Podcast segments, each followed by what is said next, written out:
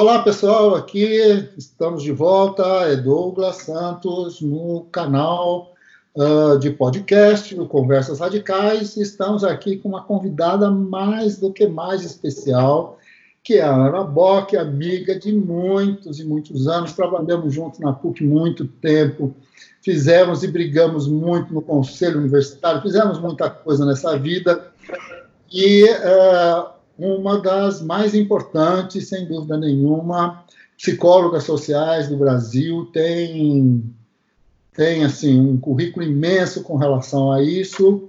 E o nosso tema, que ela topou para nossa alegria aqui, é discutir esta relação entre a psicologia e a política. Como sempre, nesse nosso canal, eu não vou ficar aqui fazendo a apresentação da Ana, porque eu sei lá o que, que ela quer que as pessoas façam dela. Então, uh, Ana, por favor, uh, se apresente aqui para o pessoal, né, para a gente começar a nossa conversa. Oi, gente, que bom estar tá aqui, que bom ter sido convidada pelo Douglas. Realmente é muito gostoso é, a gente poder rever os amigos, né? E a tecnologia é uma coisa fantástica, nos permite assim esse cara a cara que vocês não estão vendo, que vocês só estão escutando, né? Mas eu estou vendo ele, ele está me vendo, e a gente é, conversar um pouco sobre esse tema tão desafiador. Ele foi buscar uma das coisas mais complicadas. Mas vamos lá, eu sou Ana Bock, eu sou avó de nove netos. É meu primeiro, é, a minha primeira qualidade a ser anunciada é, é isso. Eu tenho 67 anos, eu sou psicóloga formada pela PUC de São Paulo, onde eu sou professora titular. É, dou aula de psicologia social, de psicologia da educação e dou aula no pós-graduação de psicologia da educação e na graduação, onde eu tenho muito prazer de trabalhar também, né? É, eu estive metida em muitos eh, durante muitos anos da minha vida, uh, no Sindicato dos Psicólogos do Estado de São Paulo, que foi no, meu período de gestão, nós fundamos, ajudamos a fundar a CUT. Depois eu fui para o Conselho Federal de Psicologia, onde eu fui presidente por três gestões, entre 1997 e 2007. E nesse período ainda fui presidente do maior conselho regional, que é o Conselho Regional de São Paulo. Né? Uh, e depois de 2007 eu, eu e uns amigos que estivemos juntos no, nos conselhos de psicologia, no sindicato, nós resolvemos uh, criar um instituto. Criamos o Instituto Silvia Lene. Silvia Lene é uma psicóloga uh, brasileira já falecida, bastante importante no campo da psicologia social, importante na América Latina. E nós criamos o Instituto Silvia Lene uh, para a gente poder, a partir dali, fazermos coisas que continuassem nossa tarefa de buscar interferir, claro que é, é pretensiosa, né? mas é verdadeira, de interferir nos rumos da psicologia no Brasil. Né? Então, a gente brinca hoje é, de interferir na psicologia a partir do Instituto Silvia. Eu continuo na PUC, apesar de aposentada, continuo sendo professora, né? É, e, e é isso, eu tenho a nossa eu diria que assim me guia ah, ah, tanto veja que nas minhas pesquisas de mestrado e doutorado foram sobre a minha profissão, né? o Conselho Federal é da profissão, o sindicato, o Instituto Silvia Lene, tudo isso tem a ver com uma grande vontade de interferir, de debater, de ter presente como uma questão permanente do meu projeto de vida, o projeto da minha profissão. Então, essa sou eu? É, que trabalho ininterruptamente, agora sempre à distância, por conta do coronavírus, à distância, mas continuo dando aula, continuo trabalhando na PUC, sempre com saudade do Douglas. Muito bem, muito obrigado. Uh, o que eu poderia dizer aqui para ter nosso ponto de partida é que você, uh, em diferentes momentos, foi uh, além das suas aulas, além de tudo isso que você contou, além dessa sua relação com a CUT, com o sindicato, com, bom, com as associações todas e com a PUC, com a direção da faculdade, inclusive. Uh, mas você foi lá produzindo seus livros, seus artigos, uh, em conjunto com outros psicólogos, com o pessoal da PUC também. Uh, e um deles bastante conhecido, que é um texto introdutório, um texto que é o Psicologias, né, um texto que já existe há bastante tempo e que orienta, assim, os alunos, uh, acho que da graduação, eu imagino que você escreveu isso, o que os autores escreveram nessa direção, uma coisa bem introdutória mesmo. Mas uh, aí, uh, alguns outros textos muito relacionados à psicologia social, especificamente, né, uh, livros diretamente dirigidos a isso, não é? E, uh, e há um, inclusive, que me chamou bastante atenção, né, já há, há algum tempo, né, que você uh, assim associa a psicologia a, a, a, uma corrente, digamos assim, que é a corrente sócio-histórica, uma corrente que, no meu modo de entender, tem vínculos muito estreitos com o pensamento de esquerda no mundo inteiro. Muito bem. Nesse sentido, então, é que, uh, além de tudo isso, você foi candidata a vice-governadora. Ah, né? é verdade. Esqueci de contar esse detalhe da minha, do meu percurso. a vice-governadora foi candidata Marinho, pelo PT. Né? É, pelo Partido Marinho, dos Trabalhadores. Pelo pelo PT, exatamente. Então, nesse sentido, uh, eu gostaria que, se você pudesse, num primeiro momento assim, uh, nos dizer como que você vê essa relação entre a psicologia e a política, e, assim, como um desdobramento disso e como uma profissional na área, uh, o papel né, do psicólogo social né, no entendimento dessas relações políticas. Tudo bem? Primeira coisa, quando você me faz essa, essa provocação, é, é me perguntar assim: por que será que nós temos dúvidas sobre a relação da psicologia com a política. Né? Uh, será que a gente tem as mesmas dúvidas quando a gente fala de sociologia, quando a gente fala de geografia, de história, uh, mesmo de uh, linguística, quando a gente fala de arte, quando a gente fala. A gente, será que a gente tem a mesma dúvida de qual seria a relação entre aquela área e a política?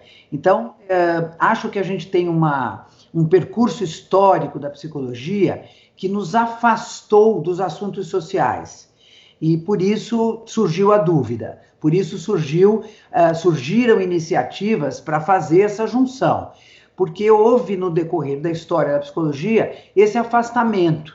A psicologia pensou o sujeito como isolado. Né? É, veja que a gente criou um, termos como mundo interno, né? Ah, para diferenciar do mundo externo, como se fosse possível, assim, como se o uh, mundo interno pudesse ser pensado como algo uh, absolutamente enclausurado no corpo do sujeito, né? sem uma relação com o mundo externo. Claro, nunca deixamos de, de perceber a influência do mundo externo sobre o sujeito, mas era uma influência.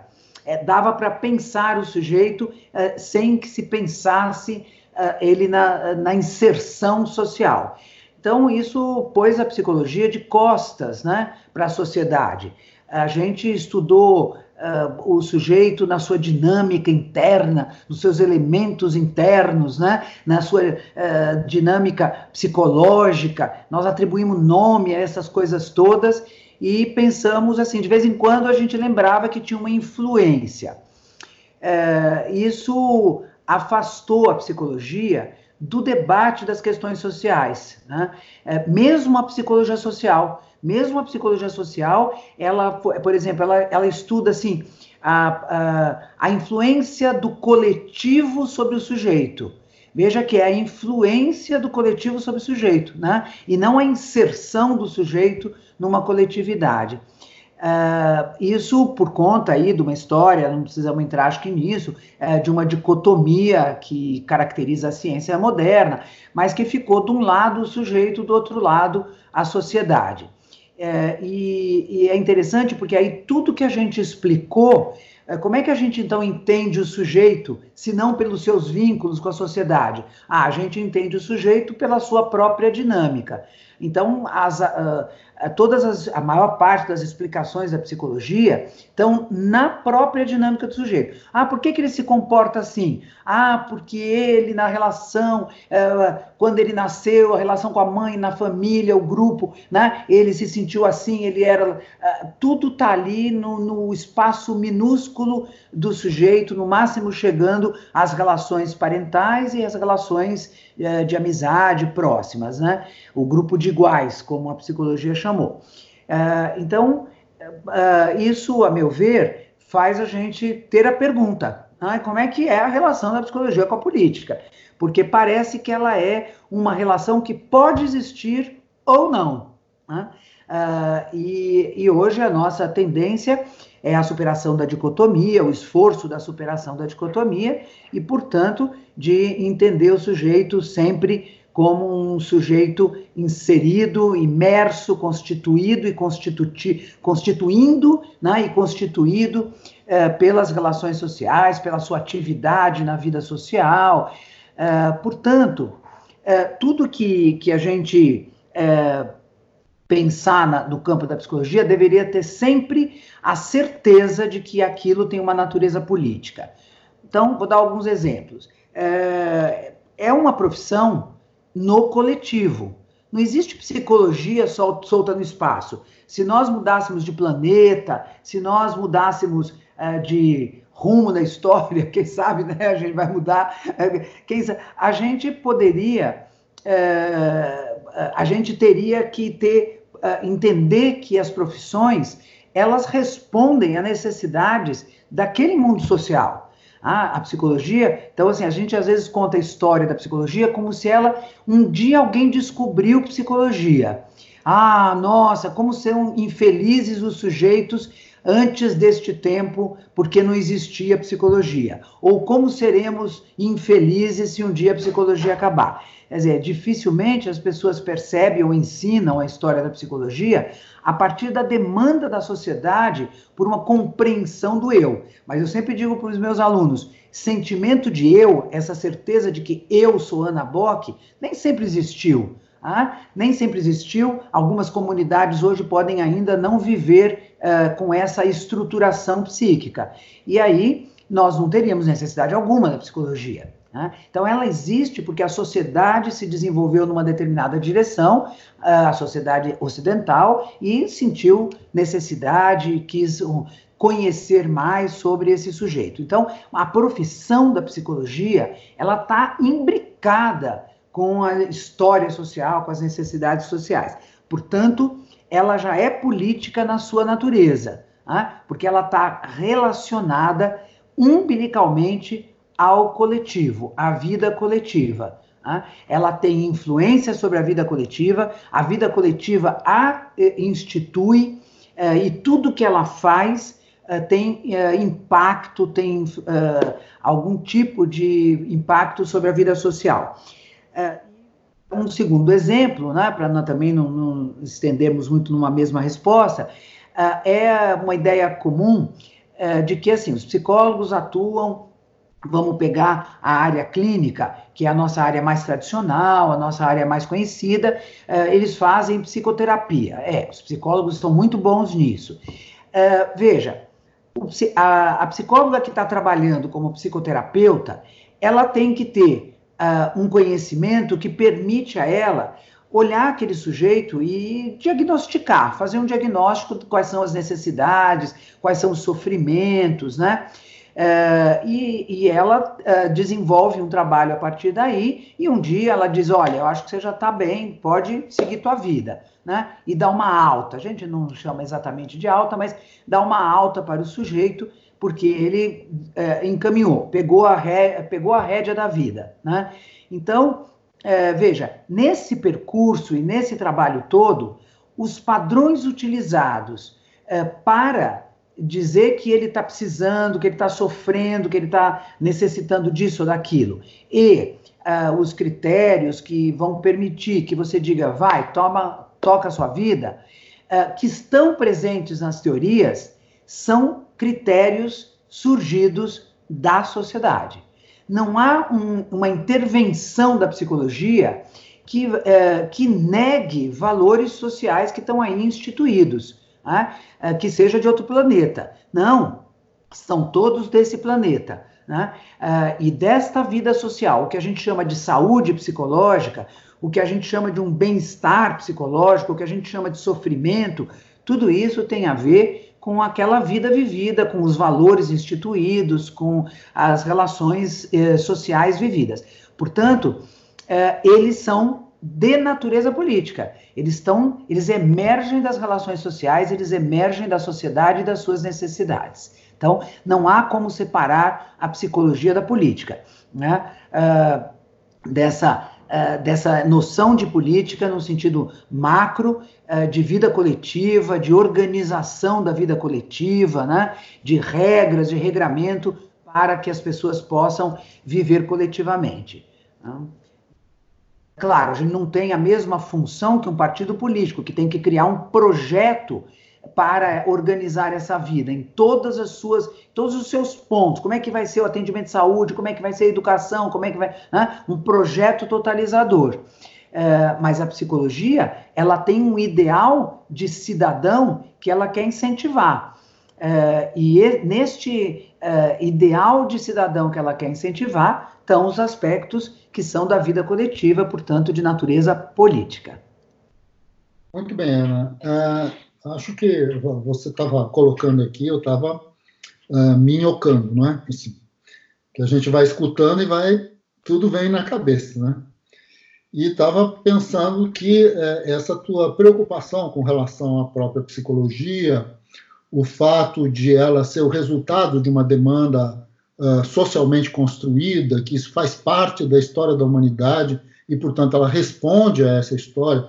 E, e, e independentemente do fato deste ou daquele uh, pesquisador, digamos assim, ter uh, sistematizado, ter construído uma nomenclatura, uma espécie de estatuto epistemológico, digamos assim, mas esses estatutos não nascem no vazio.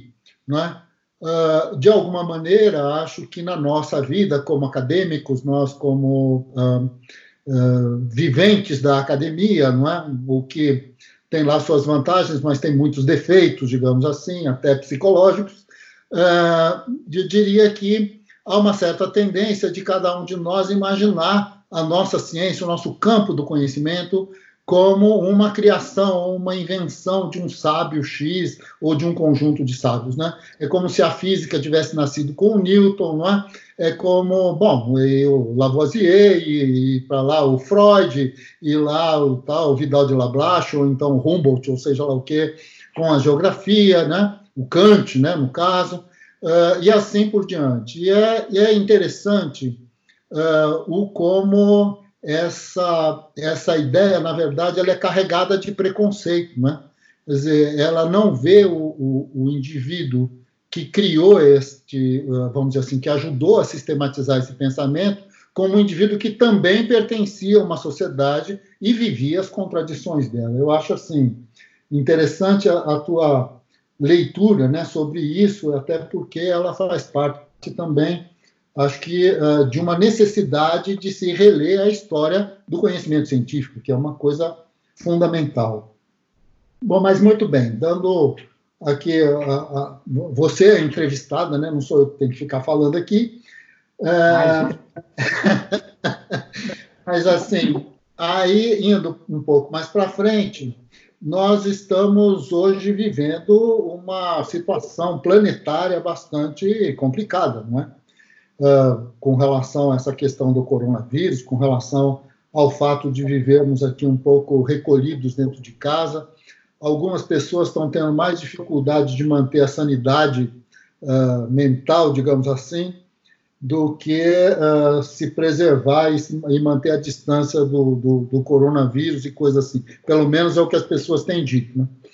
Bom, mas, assim, antes de entrar né, nesse tema propriamente dito, uh, o que eu perguntaria para você seria o seguinte: nesse contexto, então, da psicologia, desta relação entre a psicologia e a política, você, como psicóloga social, os psicólogos sociais, ou a psicologia social de uma maneira geral, uh, assim, como que abordariam ou que condições teriam de abordar os diferentes momentos da política. Quer dizer, num momento como esse, nós temos algumas figuras um pouco sintomáticas, né?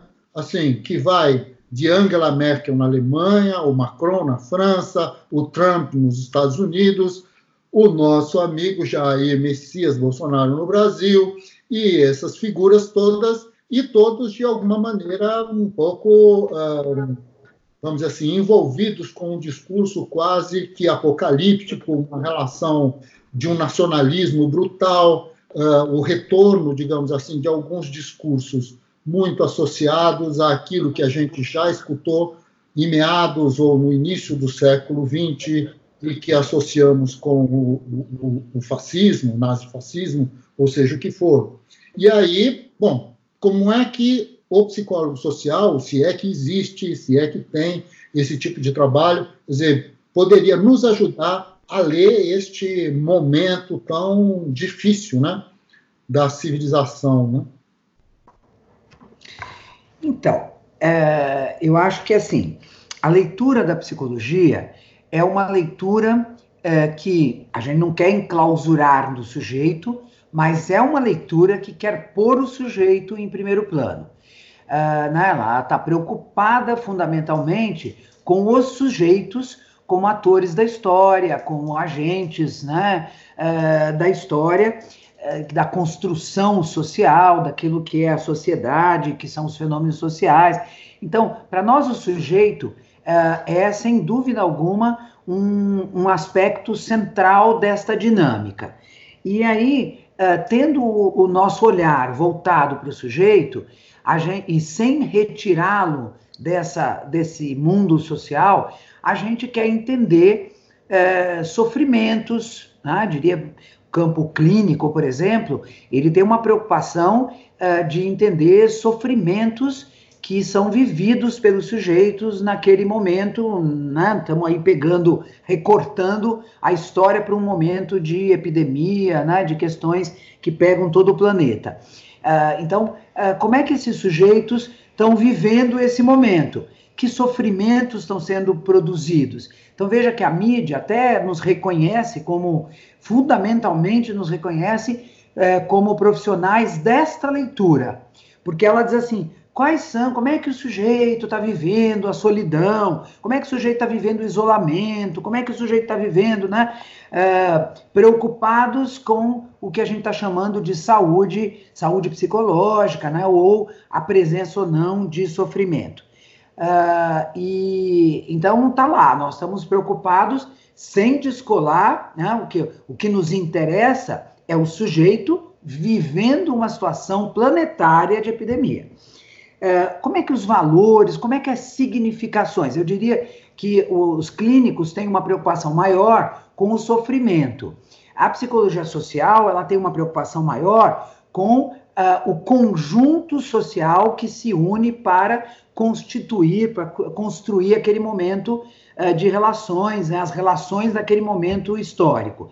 E aí as preocupações estão mais voltadas uh, para os valores que estão sendo questionados ou os valores que estão sendo reforçados, para as significações. Então, veja, há uma preocupação hoje bastante importante de como é que o outro está sendo ressignificado neste momento de isolamento.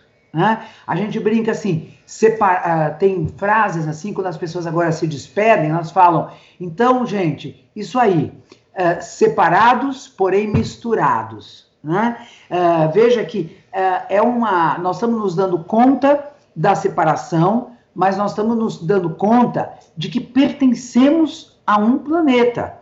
A, a juventude, há uma geração mais jovem que já nasceu planetária, né? com a questão ecológica, com a questão do meio ambiente, uh, ela já nasceu planetária porque ela está preocupada com o derretimento das geleiras do polo, da capota, né, do polo. É coisa que a minha geração, assim, nem, acho que a gente nem sabia quando a professora falava que lá era só gelo, eu falava, ah, deve ser muito interessante, tem iglu, né? Tem, nossa, deve ser muito interessante conhecer o polo, né? Uh, eu, quando pude, fui ao Polo Sul, fui ao fim do mundo, né? Uh, para ver como era o fim do mundo, lá no Ushuaia. E aí, uh, a gente. Mas não tinha essa coisa de que eu pertenço a esse planeta. A, minha, a geração dos meus alunos, que hoje tem 20 anos, 20 e poucos, eles são planetários. Tá? Eles já sabem que eles são do planeta e que eles têm que se preocupar não só com a Amazônia que está pegando fogo, mas eles têm que se preocupar com a Austrália que está pegando fogo. Ah, porque eles sabem que tudo isso pode mexer no clima, pode derreter, e se derreter, as cidades vão sumir. E assim, independente se ele mora no coração do Brasil e nunca vai derreter geleira para chegar lá a água, mas ele está preocupado com as geleiras, com o derretimento. Uh, então eu acho que assim a gente tem um e de repente, né? Então grudando lá no meu assunto, de repente o coronavírus esse Covid-19 nos fez o favor de avisar que nós somos humanos de um mesmo planeta. E nós agora estamos preocupados com a Itália, nós estamos preocupados com a Espanha, nós estamos preocupados é, com o que vai acontecer no Brasil em qualquer canto dele. Nossa, gente, o Ceará, tá lá o Ceará, eu, eu moro em São Paulo, tá lá o Ceará, tão longe de nós, quatro horas de avião, né? Como é que tá, é, né? E, e, de repente nós nos demos conta é, que nós vivemos num planeta. E quem é que fez a verdadeira globalização? O coronavírus. Foi ele, o agente da globalização, porque ele que nos avisou que nós vivemos no mesmo planeta. E isso faz a gente ressignificar. Né? Ah, eu ah, me preocupo com a, a história de alguém, é, com as histórias. É, ontem eu estava escutando a situação da Alemanha. A Alemanha é exemplar no combate ao coronavírus. E assim, por que a Alemanha né, foi tão exemplar? Então tem lá os elementos, é, a prevenção antecipada, papapá. Aí estou lá eu vivendo com os alemães. Estou né? eu como se eu tivesse instalada lá naquele mundo, uh, uh, vivendo aquele momento. Estou lá eu com os italianos, né? uh, vivendo o drama com o Equador e, e, e morrendo de medo, porque assim, eu me dou conta que nós, uh, que a Itália somos nós amanhã, né? então, nós estamos, a Espanha, né? E, e, isso me prende, muda a significação que eu dou ao outro, então, assim, eu tenho, por exemplo, tem gente que me escreve aqui, Naboque, faz muitos anos que eu não falo com você. Achei você aqui nos meus endereços, estou te mandando uma poesia. É impressionante como tem circulado na rede poesias. Uh, e aí nós vamos lá e falamos assim: olha, quem será esse autor? Nunca ouvi falar desse autor, uh, esse poeta. Né? Uh, nós estamos, de repente, mudando o nosso conhecimento sobre a humanidade. A gente conhece agora mais cientistas, poetas, do que outra coisa. A gente, é, médicos, a gente conhece né, que estão aí se expondo a vida é, em favor de um planeta. Isso ressignifica, ressignifica profissões, ocupações, ressignifica o mundo, uh, ressignifica a minha relação com o outro. Eu já fiz, desde que eu estou aqui no meu isolamento, eu, de vez em quando, acordo assim e falo: Nossa, e aquela amiga que faz tanto. Liguei para ela. Liguei para Como vai, Fulana? Onde é que você está? Como é que você está? Né? Uh, a vida. Eu, por exemplo, as pessoas falam: Como é que você faz para estar tá bem né, nesse período de isolamento? Eu falei: ah, eu dialogo muito com o meu passado. Como assim? Eu arrumo uma gaveta. Como assim? Arrumar uma gaveta e dialogar com o passado? É, né? dependendo do que tem na gaveta.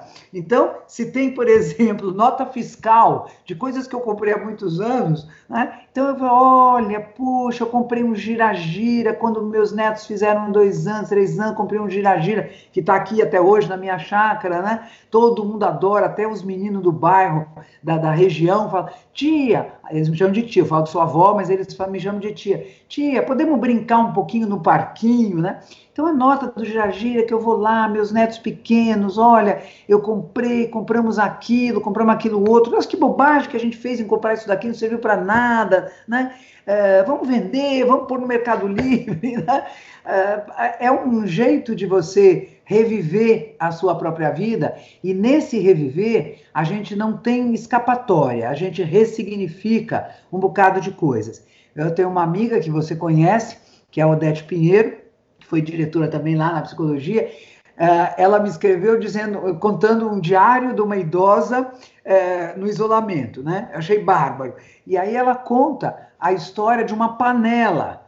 Que ela, puxa vida, mas o que, que é essa panela amassada? O que, que ela faz aqui na minha casa? Né? Uh, e pôs a panela lá, olhar para a panela, e, mas que é? Até que ela falou, ah, vou jogar no lixo e jogou no lixo. Veja que isso é um movimento interessante, é uma bobagem, uma panela, uma panela amassada, mas é um movimento, né? Porque ela me conta isso, e aí eu no dia seguinte eu falo assim: ah, eu vou jogar isso aqui fora. Que bobagem, por que eu vou ficar guardando isso? Nem sei se eu sobreviverei ao coronavírus. Então veja, essa proximidade com a possibilidade de finalizar minha vida né, é, por, um, uma, é, por um desastre é, terrestre, é, essa possibilidade faz com que a gente ressignifique as relações com as coisas, as relações com as pessoas, a relação com a, a cultura humana que eu que fica assim em mim, ela está em mim, as poesias estão em mim, mas eu nem noto, nem dou tanta importância,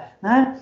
É, nem percebo assim. Quanta, outro dia eu escutando o Chico Buarque, falei, meu Deus do céu, como é que esse cara pode ter sido tão sensível. Ah, eu gosto do Chico Buarque desde pequenininha, né? Mas pequenininha assim eu ponho ele muito velho, né? Mas desde a minha uh, mocidade eu gosto, eu gosto do Chico Buarque.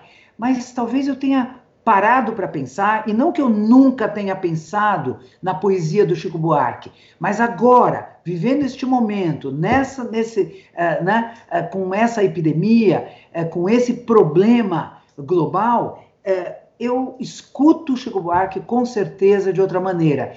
E, e aí, assim, as coisas são tão bonitas, né? As frases, aquela frase. É, meu paletó uh, envolve seu vestido, meu sapato ainda pisa no seu, no armário.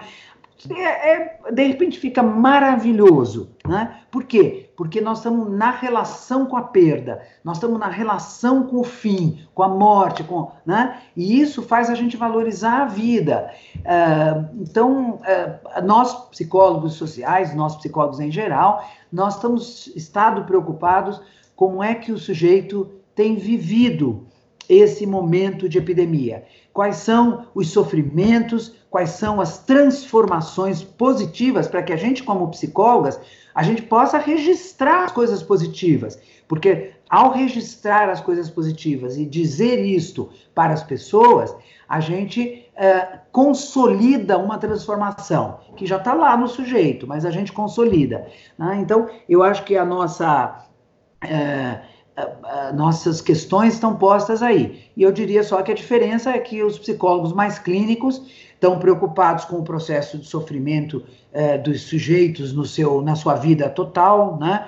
Ah, a, o psicólogo educacional está preocupado com o sujeito no processo educacional, como é que ele vive o processo de ensino-aprendizagem, o processo de educação. O psicólogo eh, do trabalho está preocupado como é que o sujeito vive as relações de trabalho, e o psicólogo social está preocupado com o sujeito constituído coletivamente, como é que ele constitui e vive os chamados fenômenos sociais, como, por exemplo, a epidemia como um fenômeno social. Uh Bom, ok. Pelo menos aquela pergunta imensa que eu fiz, a primeira parte você já respondeu. Só está faltando a segunda. eu fiquei Qual é a segunda? Esse bando de maluco aí, tipo Trump, tipo etc e tal. Ah. É, um fenômeno também uh, presente, né? Um fenômeno do presente, né? Umas figuras que se retomam, não é? Uh, de muito intensamente violentas, né? a retomada da xenofobia e tal. Mas antes de, de, retomar isso, eu queria contar um pouco aqui da, da minha experiência aqui na, nesse apartamento, né? e, e, e, assim, enquanto um comportamento social mesmo, observar que todos os dias, quando falta um minuto para as oito da noite, as pessoas, toda a vizinhança aqui está uh, para janelas e tal, para bater palma, uh, para as pessoas que trabalham né, no, no, sistema de saúde pública. Ah, né? Bonito. E, então, assim, as pessoas assoviam e batem palma e todos os dias, é uma coisa muito impressionante. E aí, e, assim, uma coisa que, uma imagem que me ficou desses últimos dias, eu estava aqui na janela, batendo palma também e tal, e aí vem passando um carro da polícia, né? Assim, as ruas totalmente vazias, o único carro que estava passando realmente era da polícia. E conforme a polícia passava, todo mundo aplaudia mais forte, né? E eles então iam dando sinais assim com a, com a sirene, né? Uh, agradecendo e tal. É interessante, né, a gente observar o, o, assim essa mudança absoluta do comportamento, né? Porque, bom, aqui a gente, claro, eu tenho uma, uma certa convivência com os meus vizinhos, a gente se encontra, se cumprimenta e tal, mas hoje em dia praticamente não nos encontramos, porque a gente não sai de casa, né? Assim, sai para ah. o supermercado, uma coisa Uh, e mesmo assim é uma coisa difícil, você tem que fazer a fila do supermercado lá de fora, né? a dois metros de distância um do outro, as pessoas medrosas uma das outras e tal. E quando chega uma determinada hora, parece que num único movimento, né, essas pessoas se juntam e, bom, e comemoram de alguma maneira a vida, né? Muito bem. Mas assim, voltemos, né, depois dessa minha desse meu depoimento Voltemos a. Deixa eu te contar, antes, ou já grudando na sua pedaço que eu não respondi, aqui é, em São Paulo, eu acho que em vários lugares do Brasil, às 20 e 30 de todos os dias, nós batemos panelas.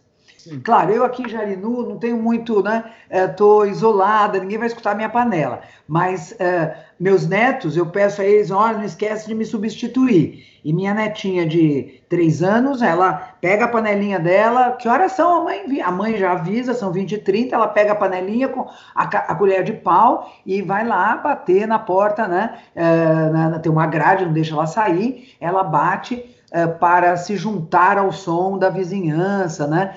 Uh, a nossa manifestação não é de agradecimento, a nossa manifestação é de alerta uh, pelo, uh, pelo que estamos vivendo. Eu diria que o Brasil, ele vive, talvez outros países também pudessem ser pensados assim, mas nós temos uma coisa planetária, como você mesmo apontou, né? É, e que pega todo mundo, ficar isolado, você está contando aí, né?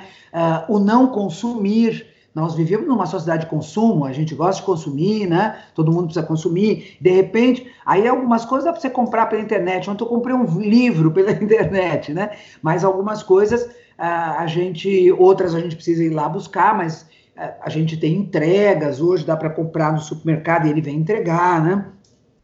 Mas além de tudo isso, aqui é inviável. Você tenta fazer compras pela internet Acho que desse tempo todo eu só consegui uh, receber uma entrega de supermercado aqui uma vez. A demanda ah. sobre essa estrutura é uma coisa que a própria estrutura não, não possuía, né? Ela não, é que vocês são menos desiguais. A é. gente é mais desigual, né?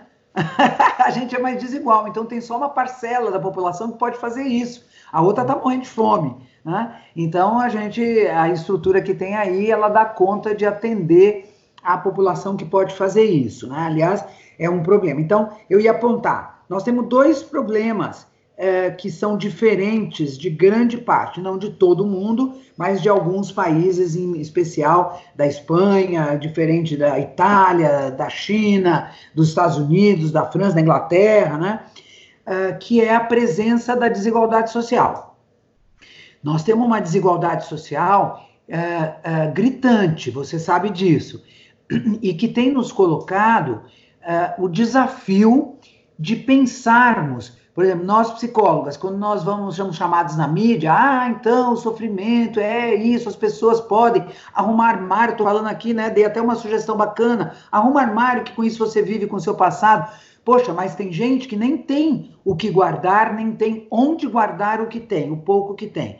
Então, a gente, uh, infelizmente, sempre faz referência a um padrão de vida uh, que não é o da população como um todo. Nós temos uma parcela hoje nos preocupando muito, que é a parcela que vive na rua. Desculpa. A parcela que vive na rua. Uh, nós temos as pessoas que vivem nas favelas, o Instituto Silvia Lene, que eu me referi, que eu presido, né? ele tem feito uns lives, quer dizer, fizemos um, estamos agora organizando o segundo, com lideranças de favelas, para saber como é que está a vida lá no, no Covid-19, né? Como é que nós estamos vivendo isso nas favelas? Uh, falamos com uh, Paraisó, Heliópolis, falamos com uma, uma favela uh, do Piauí, falamos com o Morro da é, da Providência, agora devemos falar com a Maré, né? É, como é que as favelas estão vivendo esse momento? Então, isso é uma coisa. É a gente também ter a preocupação da desigualdade, que nós brasileiros profissionais não temos tido sistematicamente nas nossas construções, nas nossas opiniões, e é preciso que a gente faça isso diferentemente da maior parte dos países aí é, da Europa que estão vivendo também o mesmo problema. E o outro é o governo que a gente tem. Né? É, nós estamos vivendo é, não só o sofrimento do Covid-19, mas o sofrimento do senhor Messias Bolsonaro. É, que, que eu acho aqui é, tem sido lido assim, até porque países da Europa é um, eu acho que é um jornal italiano, é um, um jornal argentino, que já tem divulgado, uh, diferente da, da, informação aqui, uh, que o, o, Bolsonaro não governa mais. Né? Nós já estamos vivendo um governo militar. então, porque ele botou os militares tudo quanto é é, cargo importante e hoje é, tem, até, é, tem até uma piadinha, assim, um, uma, um desenho, né? É, que, que é assim: são dois militares estão jogando videogame. E aí, dois militares é, e o Bolsonaro, e todos têm um controle remoto, né? Estão jogando lá o videogame no controle.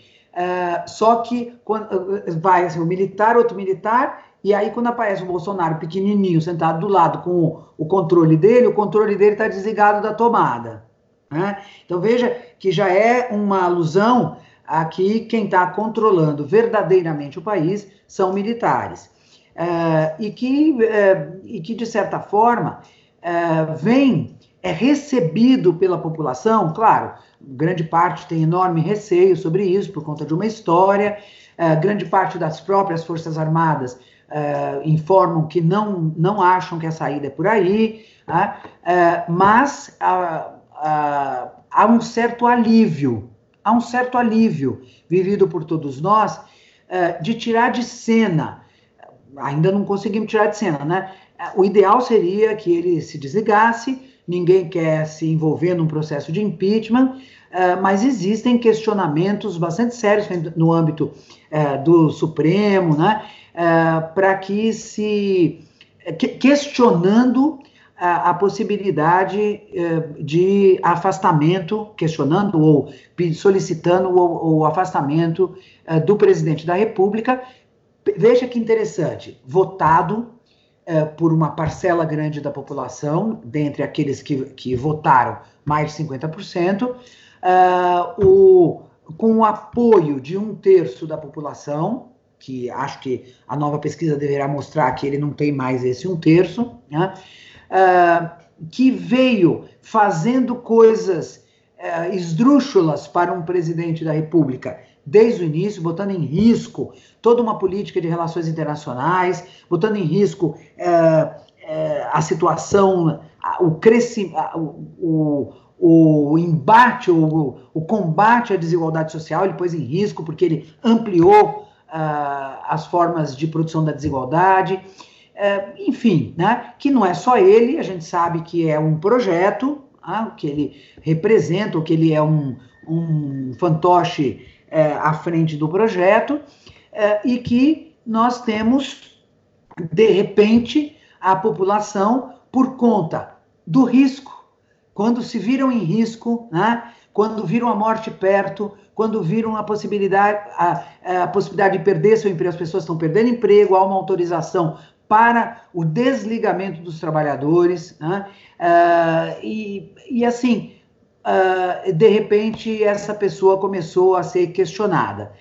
Uh, alguém que tem um, um modo de, de, de, de, de produção da política absolutamente estranho, crenças absolutamente equivocadas hoje que a ciência, né, dizer que a Terra é plana, afirmar, achar lindo que o outro lá, o Olavo de Carvalho afirma que a Terra é plana, uh, acha lindo dizer que é uma gripezinha, uh, acha lindo ir para a rua uh, desafiando as orientações da OMS, e que todo mundo veja que é a mesma coisa, porque ele era valorizado por esta ousadia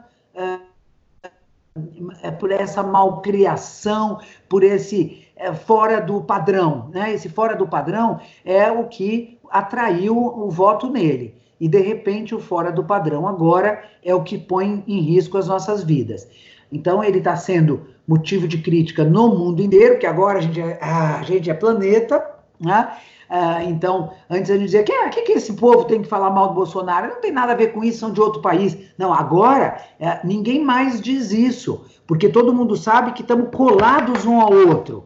E todo mundo sabe que o que fizer a Angela Merkel, o que fizer, né? Tudo isso nos influenciará, como nos influenciou a forma como a China lidou, a forma como uh, a Espanha está lidando, né? Então, uh, é uma nós vivemos, além de tudo, esta tragédia. Ah, Soma-se a nossa tragédia Covid-19 à tragédia Bolsonaro. Ah, e eh, um futuro absolutamente incerto eh, de, de um governo militar, né? Eh, porque mesmo que ele saia, ah, o vice dele é um militar. Então, a Casa Civil está na mão militar, todos os grandes, as, as principais, e é, numa relação com um grupo ali, Guedes, Moro, ah, que vem garantindo, com apoio uh, de parte das Forças Armadas, garantindo um projeto neoliberal, uh, de instalação de um projeto neoliberal uh, no Brasil. É que, contraditoriamente, se viu agora questionado pelo coronavírus, ah, é, porque o nosso ministro da Saúde agora anda de colete escrito SUS quando a gente sabe que ele é um dos uh, articuladores, um dos desmontadores, desconstrutores uh, do SUS. Né? Mas ele está lá de colete do SUS, falando do SUS, valorizando o SUS, porque se nós não fizermos isso nesse momento, nós não vamos conseguir enfrentar, ele sabe disso, né? além de saber o valor que isso pode ter do ponto de vista da, da da campanha política, né? É, então, nós estamos vivendo isso assim, cada dia a gente é, abre a internet, ou liga a televisão, ou ouve o rádio, é, o rádio, coisa antiga, né? Mas nós estamos num tipo rádio. É, eu adoro rádio, acho uma delícia. É, que a gente está nisso é, para saber quantos, quando aumentou, qual é a nossa taxa. Hoje eu acordei perguntando ao marido qual é a nossa taxa de mortalidade porque eu fiquei impressionada que a taxa de mortalidade é, da, é, da Itália é 10%, a taxa de mortalidade é, da China foi 4%, e a taxa de mortalidade da Alemanha é 1%. Né? Então a Alemanha se tornou hoje uma referência, assim, o que é que a Alemanha está fazendo, uh, e é interessante, porque o que, que a Alemanha está fazendo? A Alemanha está detectando precocemente. Detectando precocemente como? Fazendo exames. Fizeram 300 mil exames, enquanto nós fizemos 15 mil. Então, assim, está tá óbvio que você descobrir precocemente a contaminação das pessoas é uma coisa fundamental. Mas há uma desobediência civil feita pelo presidente da República. Né? É isso, é uma desobediência feita pelo presidente da República, se é que é possível, né? É, então, acho que a gente vive com muita dificuldade esse momento, com muito medo, assim, é, de repente a gente tem medo desse sujeito uh, que, que vem, que vinha já, a gente já tinha até acostumado que ele só falava bobagem. As piadinhas, né, são feitas nisso, em cima disso. As pessoas alertam, dizem, olha, ele fala bobagem, porque enquanto ele fala bobagem e a gente fica cuidando da bobagem, o outro está lá atrás fazendo a política. Então, cuidado com as bobagens dele. Né? É, mas, de repente, as bobagens dele agora são preocupantes para a maior parte da população brasileira, para a maior parte. Mesmo que a gente imagine que ainda há um conjunto de apoiadores, de adeptos, que não devem ser mais um terço da população, a gente, 30%, do, a, a gente é, sabe que ainda existe, né? Apoiadores. Respondi? Sim, agora sim, agora estamos. estamos... Eu respondi só pelo Bolsonaro, que era quem me tocava mais, né? É, a gente pode é, buscar as informações sobre outros é, governantes que estão aí, como Trump, né? É, modelo ideal do nosso Bolsonaro, é, mas que fez menos bobagem do que ele é, nesse período. Né? É, acho que, como o Bolsonaro, nenhum outro governante se comportou neste planeta da mesma forma. Né? É, me dá sempre a impressão de que o Trump uh, acordou né, uma certa manhã uh, e percebeu que o coronavírus e a ideia da América para os americanos junto, essas duas coisas iria fazer com que ele ganhasse a próxima eleição. Né? E assim, acho que ele está é, executando um plano muito, muito bem articulado ah, nessa direção. Claro, ele é muito esperto, né? Espertíssimo. Saiu, é, tem algumas pessoas, né? Eu diria que aqui, esperto como ele, é o Dória. Né? É, é. figura. Dória tem feito é, tem se comportado com dignidade, tem feito bons discursos, tem feito boas intervenções, porque percebeu que era é, ou isso ou nada, né? Ou perde tudo, ou você se comporta como hoje a calamidade exige. Né? É verdade. Bom, Ana, para a gente aqui já ir terminando, eu queria, se você puder, se você quiser, né, obviamente, que você contasse um pouco para nós dessa sua experiência como candidata a vice-governador. Né? Assim, essa como uma espécie de, vamos dizer assim, a sua experiência né, nesse mundo que é o mundo da campanha, essa coisa assim, contasse um pouquinho, né? E aí, se, se você quiser também, já poderia uh, ir se despedindo, porque nós já estamos chegando aqui a quase uma hora de programa. Daqui a pouco a gente tem que baixar. Então, eu vou, vou contar rapidamente é, como eu contei para os meus alunos. Né? É, quando eu cheguei de volta na PUC é, e precisei lá, não podia fingir que não tive lá, né?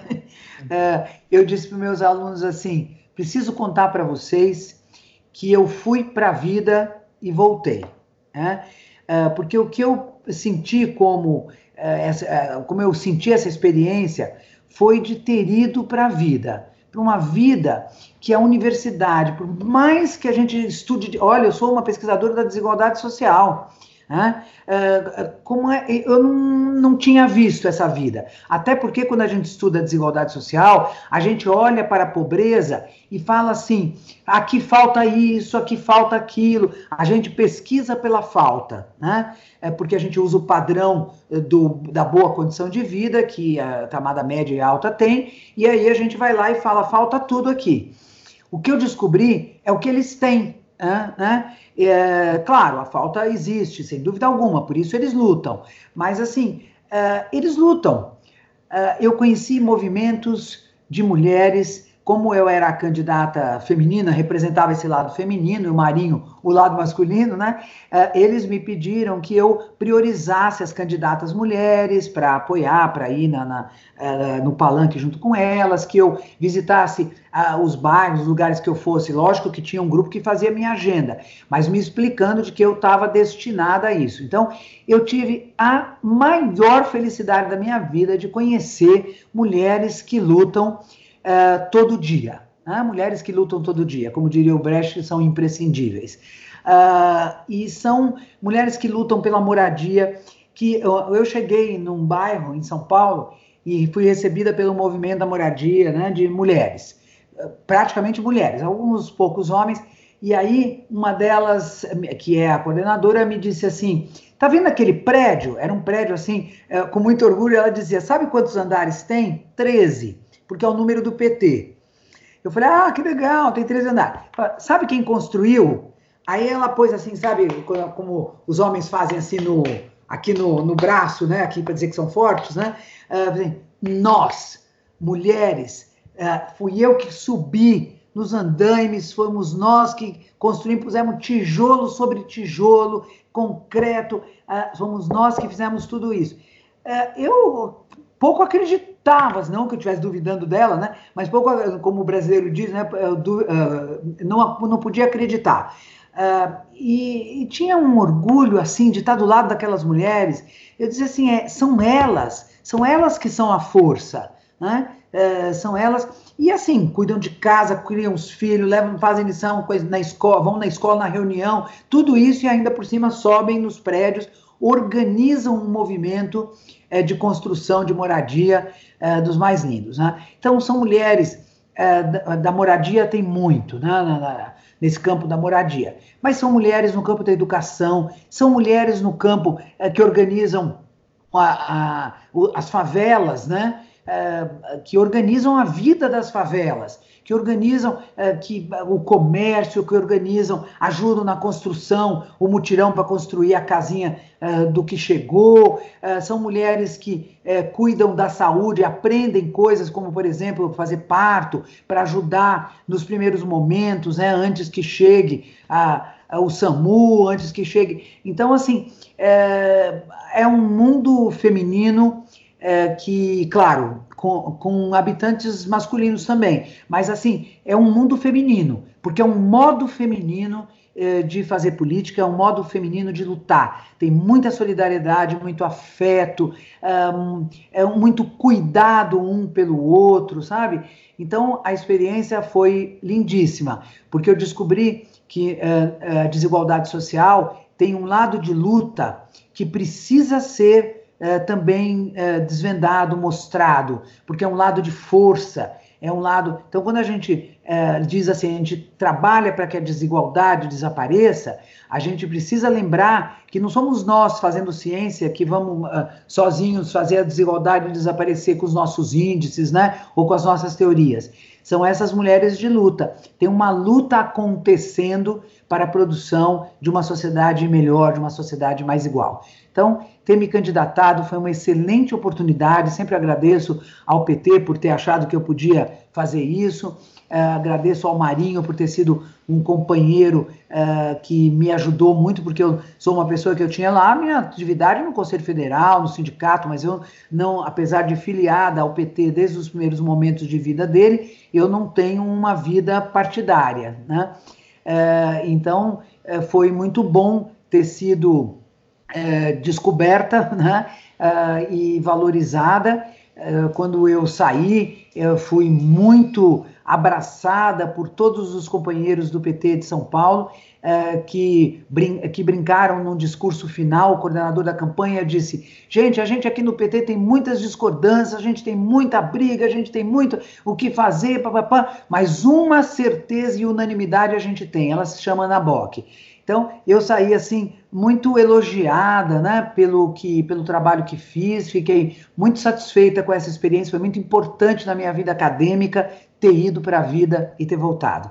E é um prazer ter poder conversar aqui com o Douglas, contar essas coisas para esse mundo, sei lá quem é que vai nos escutar, né, Douglas? É. Mas, enfim, você que está nos escutando, nos escutará. Uh, meu abraço. Aí, nós todos, muito separados, mas tudo embolado, bem juntinhos. Tá bom? Um abraço, Douglas. Muito, muito obrigado. Um abraço a você. Obrigado por ter, uh, bom, estado aqui conosco, né? Muito bom te ver, né? Outra vez. Espero que a gente continue as nossas conversas aqui sem precisar gravar necessariamente, mas a hora que essa fase toda ela se dissipar, digamos, essa, esse nevoeiro todo, acho que seria super interessante se você topasse de novo a gente fazer uma avaliação do que aconteceu né, nesse período, porque você sinta ah. convidada, né, para daqui, sei lá, quatro, cinco meses, a gente sentar outra vez e a gente trocar outras ideias sobre esse processo todo de, re, de construção e reconstrução da humanidade, da nossa ideia de humanidade, não é? Querida, um beijo. Pode pôr na agenda. Tá. Vou colocar. Um beijão, muito obrigado, viu? Beijo para você. Beijão para você, para Conceição, para seu filho. Ah, obrigado. E, e, e abraço. Abraço. Abraça essa gente espanhola, abraça essa gente espanhola, né? É, por nós brasileiros. Um beijão, tchau, tchau. Beijão, tchau.